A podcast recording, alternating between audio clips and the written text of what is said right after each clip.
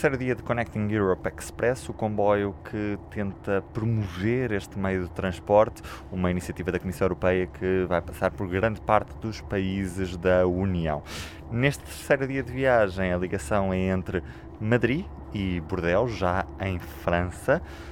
Como é que Diogo tem corrido esta viagem? A partir de Espanha foi um pouco mais do mesmo, porque enquanto saímos de Madrid e andámos pela zona de Castela e Leão, o que nós vimos basicamente foi planície, planície e como, é de, como era de noite ainda, ainda menos vimos, portanto a paisagem não foi não mudou muito, mas assim que começámos a entrar pelo País Basco uh, há um certo encantamento, uh, é tudo verde, a paisagem muda completamente, mas o que permaneceu foi o silêncio, o praticamente vazio uh, a falta de responsáveis da parte de, do lado espanhol, não é? E não se não houve grande desenvolvimento. Portanto, foram 6, 7 horas de viagem entre uh, Madrid, a estação de princípio de Madrid, da capital espanhola, até chegarmos a Endaia, onde depois fomos transferidos para outro comboio, do qual já vamos falar mais um pouco. E aí, novamente, com todo o entusiasmo, recebidos com estudantes a visitarem o interior do, do comboio, das várias carruagens que compõem agora este segundo comboio, o segundo de três, o terceiro será mais para a frente. E aqui eh, o ambiente é completamente outro, as carruagens são diferentes. Deixa-me aproveitar para dizer que ontem na estação do Príncipe à chegada, tivemos a oportunidade de falar com alguns responsáveis governamentais em Espanha. Foi a recepção promovida pelo Ministério, responsável pela parte dos transportes e da agenda da mobilidade e agenda urbana. Falámos com a Secretária de Estado, com a pasta dos transportes, Isabel Prado de Vera, uma galega que já esteve à frente da ADIF, o gestor de infraestruturas do lado espanhol. Vamos a ver um certo. Eh, desde marzo de 2019 sí. de, dejó de haber una conexión internacional ferroviaria entre Madrid y Lisboa, Lisboa, con lo cual Madrid, Lisboa, Atenas y Tallinn son las únicas cuatro capitales del continente eh, que no tienen conexiones ferroviarias internacionales. Mi pregunta es, ¿qué, ¿qué piensa el gobierno español hacer para reanudar esta conexión?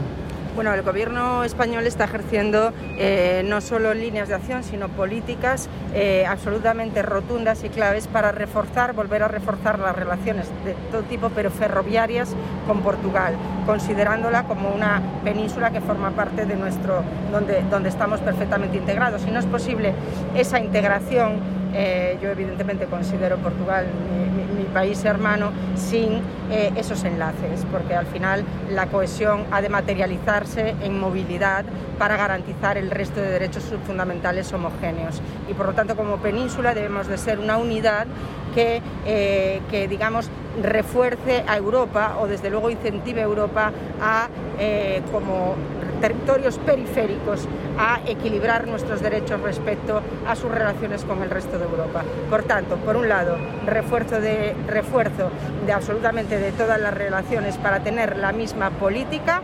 En el, ya se han firmado convenios entre el administrador de infraestructuras y el administrador portugués, el español y el portugués, eh, un seguimiento que ya está programado a todos los niveles políticos y técnicos, porque es muy importante esa coordinación en las actuaciones que vamos a realizar para darles esa continuidad y la planificación en cuanto a esa interoperabilidad, primero ha de ser de Portugal y España para poder, digamos, reforzarla o reivindicarla con fuerza en el resto de Europa. Entendí todo lo que ha dicho, pero desde el punto de vista práctico, cualquier persona puede viajar entre por toda Europa, bajar desde Finlandia o desde Noruega hasta Madrid, pero llega a Madrid y no tiene conexión ferroviaria para Portugal. Y ah. el, a corto plazo, ¿qué es lo que está previsto para Primero, que haya conexión? Se están trabajando las infraestructuras, tanto desde, desde nuestro punto de vista estamos, eh, hemos recuperado toda aquella parálisis que hubo de la conexión con Extremadura, con Salamanca, Fuentes de Oñoro, ¿no? En Salamanca, Fuentes de Oñoro, la electrificación y por supuesto el eje atlántico, el eje vertebrador absolutamente único y coherente y congruente en todo el eje, atraviese Galicia o atraviese eh, Portugal. Por lo tanto, esa coordinación de infraestructuras es básica y se está haciendo, es decir, la planificación de actuaciones ha de ser única, eh, porque si no entraríamos en discontinuidades que no harían posible eso. Segundo, hay que estudiar ese valor simbólico al que, te referías en el sentido de que efectivamente no hay una conexión. La conexión que podría haber ahora es verdad que es poco atractiva es poco atractiva por los tiempos de viaje, por el estado todavía de la infraestructura, etcétera podemos valorar la posibilidad de recuperar entre el gobierno español y nosotros por lo menos el simbolismo de la necesidad de esa unión pero que no será efectiva ni atractiva ni reportará ese valor añadido hasta que, eh, digamos, la infraestructura y los servicios sean atractivos a, nuestras personas, que es a los que nos debemos para poder eh, producir esas sinergias. Por lo tanto, hablamos de dos planos distintos. Una, la prioridad absoluta de la unión competitiva y de la infraestructura eh, en frecuencias, servicios, es decir, toda la movilidad entendida en su conjunto. Y en segundo lugar, estudiar ese simbolismo de la unión Madrid-Lisboa que debería seguir existiendo, aunque sean unas condiciones que ahora mismo iban a ser pouco competitivas. Voltando ao comboio, na viagem que estamos a fazer até Bordeaux, França, Carlos, este é um comboio muito diferente daquele que vimos. Em primeiro lugar, porque estávamos num talgo único, muito uniforme, e aqui não. Temos várias companhias ferroviárias a disponibilizar o seu material circulante, as suas carruagens.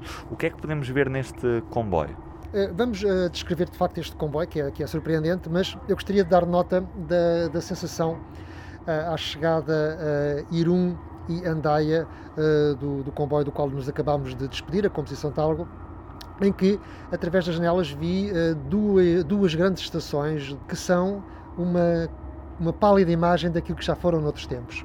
Eu conheci Irum e Andaia cheias de comboios, com comboios internacionais que cruzavam a fronteira uh, várias vezes por dia, com uh, formação de comboios de mercadorias, com muitos passageiros, ehm, com muito movimento e o que assisti ehm, no fecho de linhas de Irum e de Andaia foi uma enorme desolação. Fiquei a saber, por exemplo, que o maquinista que nos trouxe até Andaia teve que fazer uma formação uh, de última hora porque há dois anos que não vem um comboio de passageiros à estação de Andaia vindo de Espanha. Portanto, há dois anos que não há comboios de passageiros para a França em Andaia. Eu tive que fazer uma formação para poder uh, retomar este percurso. Aliás, entre São Sebastião e uh, Andaia, a linha dupla Uh, neste momento só funciona uma porque há trabalhos uh, em curso e uma delas está completamente oxidada, portanto aquilo só funciona com uma via. E é de facto uma desolação uh, ver como é que este grande hub ferroviário composto por Irum e Andaia, que são apenas separados por uma ponte, pelo rio que faz fronteira, não é? O estado a que isto chegou. E que mais uma vez contraria, é o oposto aos discursos que nós temos vindo a ouvir durante esta viagem, nos vários sítios onde o comboio para e há eventos, em que toda a gente faz juras de fé ao comboio, à interoperabilidade, à Europa ferroviária, à importância do caminho de ferro um, para a ajuda no, no, no, para, para, a transição eh, energética e depois na prática parece que essas pessoas estão cegas porque na prática o que se vê à nossa volta é a decadência do caminho de ferro e isto de facto parece-me inacreditável.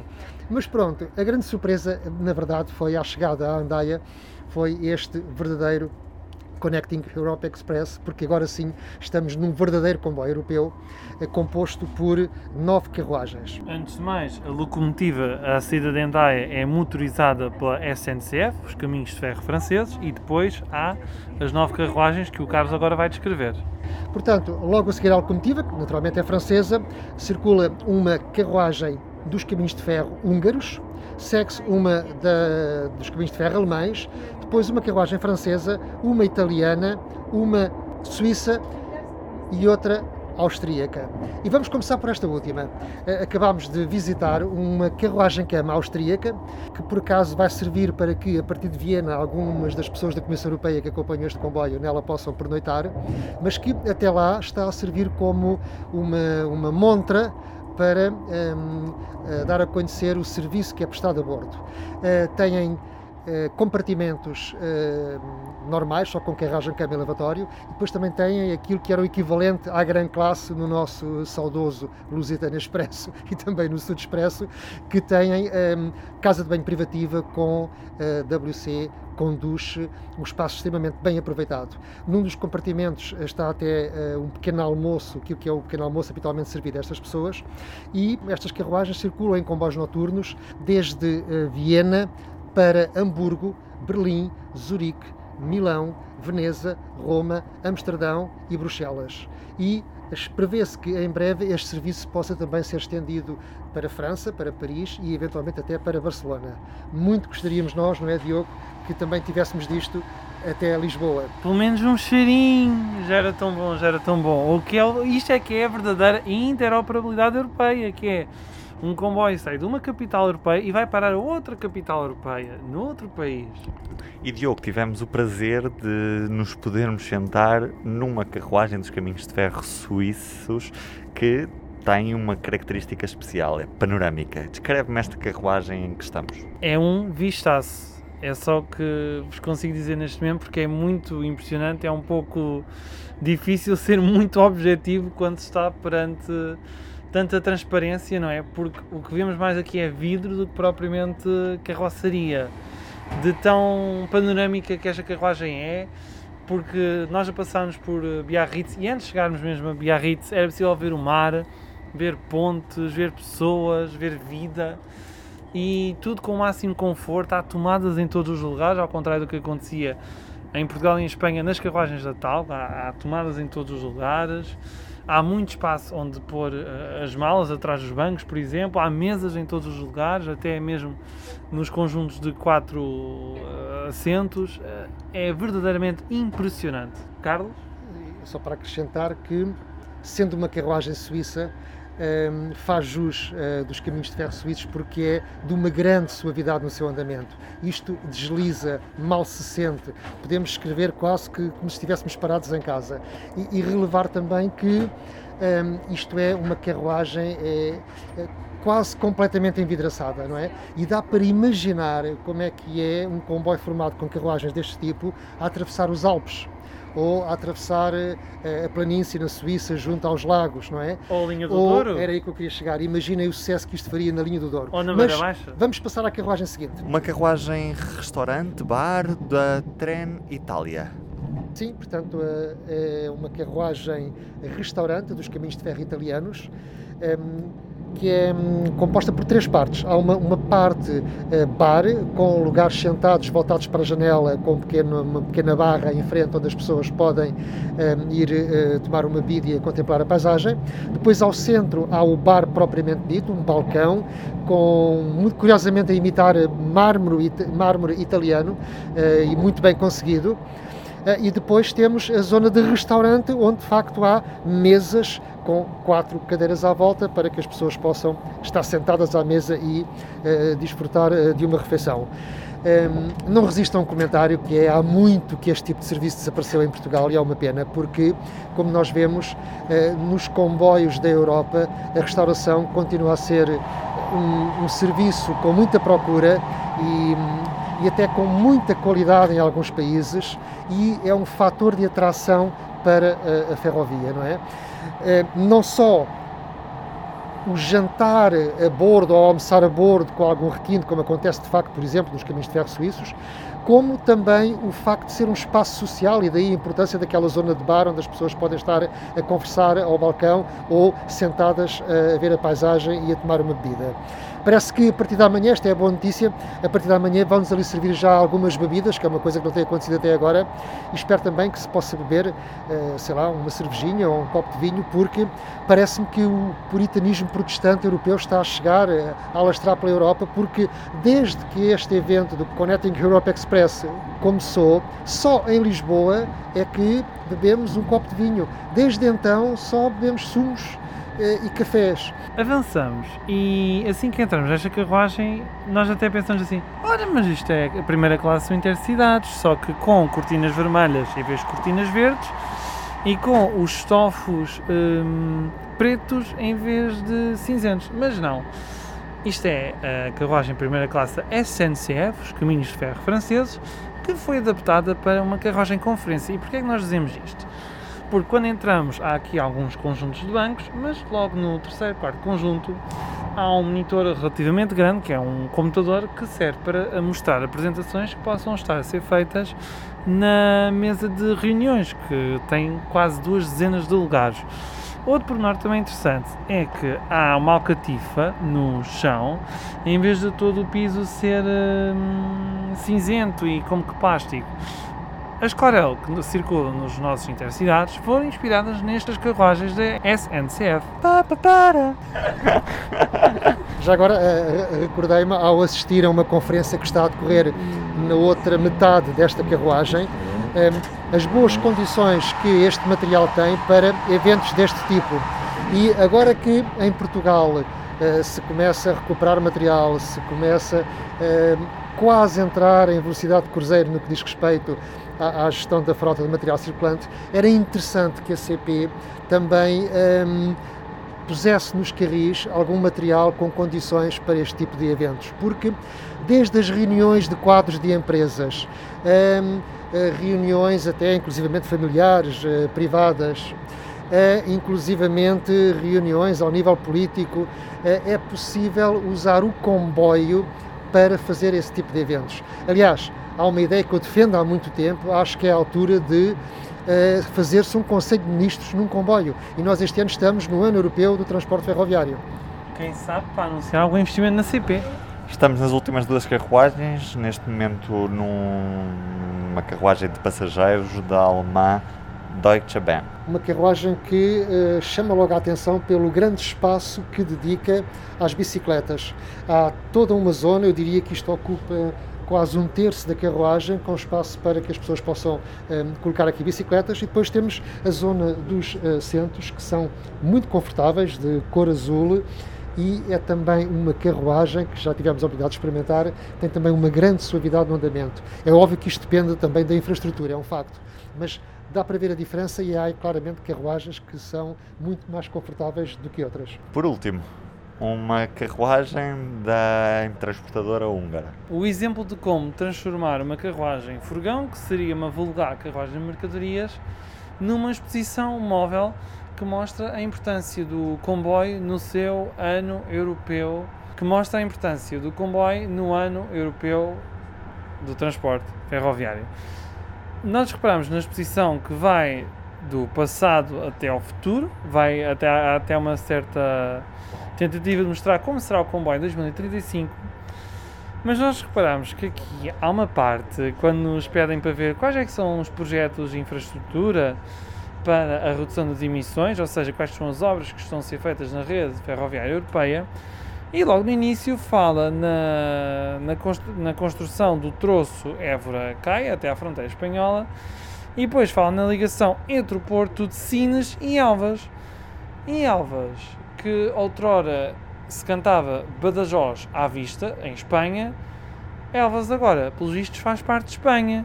Isto porque uh, diz que Elvas está em Espanha e não em Portugal. Ora, isto vai ser exibido em toda a Europa, em pelo menos 24 países se calhar. Vão ser em 26 países e, portanto, as pessoas que visitarem esta exposição vão ser confrontados com uma informação que diz que Elvas é em Espanha, não Mas é não. em Portugal. Enfim, em jeito de resumo, isto é um comboio efetivamente muito heterogéneo porque e, eh, tem carruagens da Hungria, da Alemanha, de França, de Itália, da Suíça e de Áustria. Importante referir também que eh, estas carruagens têm sempre um mapa da rede ferroviária de cada país, que é uma informação muito importante para o passageiro, para o cliente, e que não acontece nos comboios portugueses. É certo que a nossa rede é pequenina, mas se calhar há pessoas que não sabem uh, até onde é que o comboio vai, e a maior parte dos portugueses que tenham, digamos, uma atitude uh, mais distante em relação à ferrovia em Portugal, sabem que há uma linha de Lisboa-Porto e pouco mais. E, portanto, era importante que houvesse também um mapa com um, todas as linhas ferroviárias onde há serviço de passageiros em Portugal. Enfim, isto não me surpreende muito porque eu sei que há quadros na IP e até na CP que, infelizmente, eh, não conhecem também a rede, mas enfim.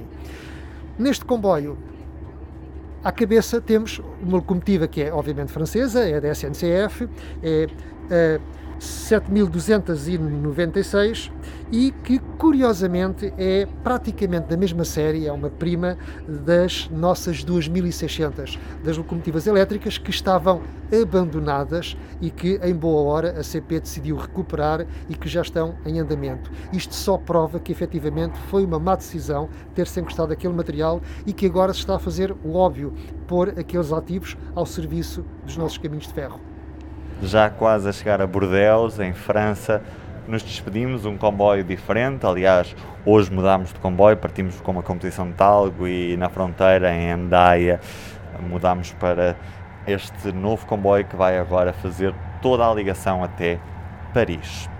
Eu sou o Ruben Martins, como sempre, Carlos Cipriano, Diogo Ferreira Nunes. Aquele abraço. O público fica no ouvido.